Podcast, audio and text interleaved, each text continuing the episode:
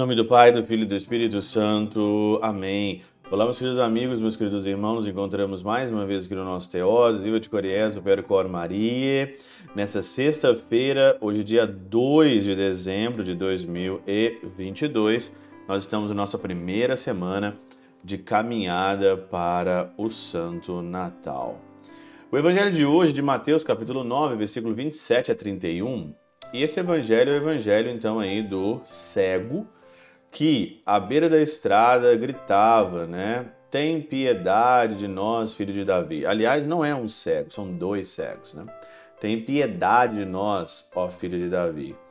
Então o Senhor aproximou e perguntou, nó, vós acreditais que eu posso fazer isso? Eles responderam, sim, Senhor, nós acreditamos. E aí então ele foi curado, a fé curou os dois, e o Senhor então aqui diz uma coisa bem interessante, né? O Senhor deu uma advertência para eles que não foi obedecida. Ele falou o seguinte lá, ó, toma cuidado para que ninguém fique sabendo. Olha, eu te curei aqui, curei os cegos, mas toma cuidado para ninguém ficar sabendo. Mas eles saíram e espalharam sua fama por toda aquela região. Jesus manda que não se divulgue, né? E o cego, os cegos, eles divulgaram. São Gregório Magno, na Catena Áurea, ele tem um comentário aqui muito interessante a respeito disso, que também pode ajudar muito na nossa vida sobre essas coisas ocultas, né? Porque é, hoje, com o advento né, da, da internet, o advento hoje das redes, do, das redes sociais, você pode divulgar o que você quiser. Você pode divulgar com o intuito de se autopromover, de se autopromover pela fé, de se autopromover pelas coisas que você fala, né? Sobre os famosos aí, né? Também para mim também, que trabalho com a internet também, é também para ficar também um pouquinho é, de olho e meditar sobre essas coisas. Olha aqui o que diz São Gregório Magno na sua Moralha, no 9.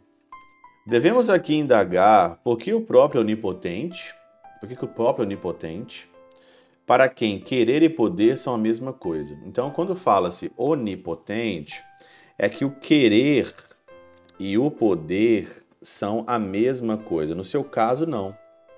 No meu caso, não. Querer e poder não são a mesma coisa. Quis que seus milagres permanecessem ocultos, e porque, apesar disso, eles foram divulgados pelos que redobraram a visão. Ele quis ensinar pelo exemplo aqueles que o seguiriam, nós, que deveriam desejar que seus poderes permanecessem ocultos, né? Que os seus poderes permanecessem ocultos, deixando, entretanto, que os divulgassem no, in, no interesse daqueles que poderiam tirar proveito disso. Eu entendo essa passagem da seguinte forma você é, tem que ter no seu interior aqui as coisas muito claras. Por que, que você prega a palavra? Por que, que você divulga as coisas de Jesus? É para que o Senhor seja honrado e glorificado? Ou para que você seja glorificado e honrado? Para que você tenha mais fama ou não? Porque aí então você está cego. A cegueira aqui é essa. A cegueira de você é, olhar para só para você e para o seu umbigo, para o egoísmo. E isso que é de fato aqui a cegueira. Porque toda hora que você olha para você, toda hora que você olha para dentro de você, você fica cego. E toda hora que você olha para a glória deste mundo, as coisas deste mundo, para a glória que você quer alcançar neste mundo, você fica cego. Deveria desejar ocultá-los e deixar que sejam publicados por necessidade.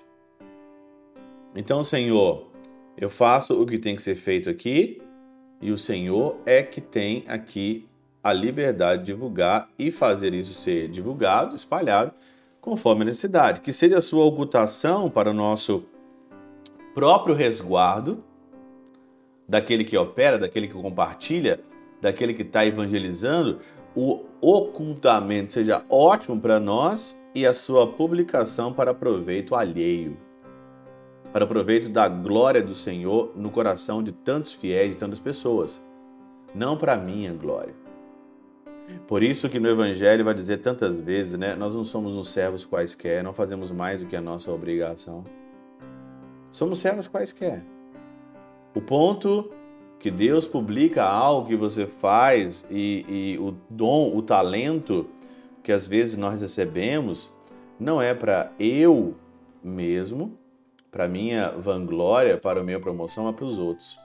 Muita gente fala que eu tenho assim o dom da pregação, o dom de conduzir, tá? Reconheço, mas não é para mim.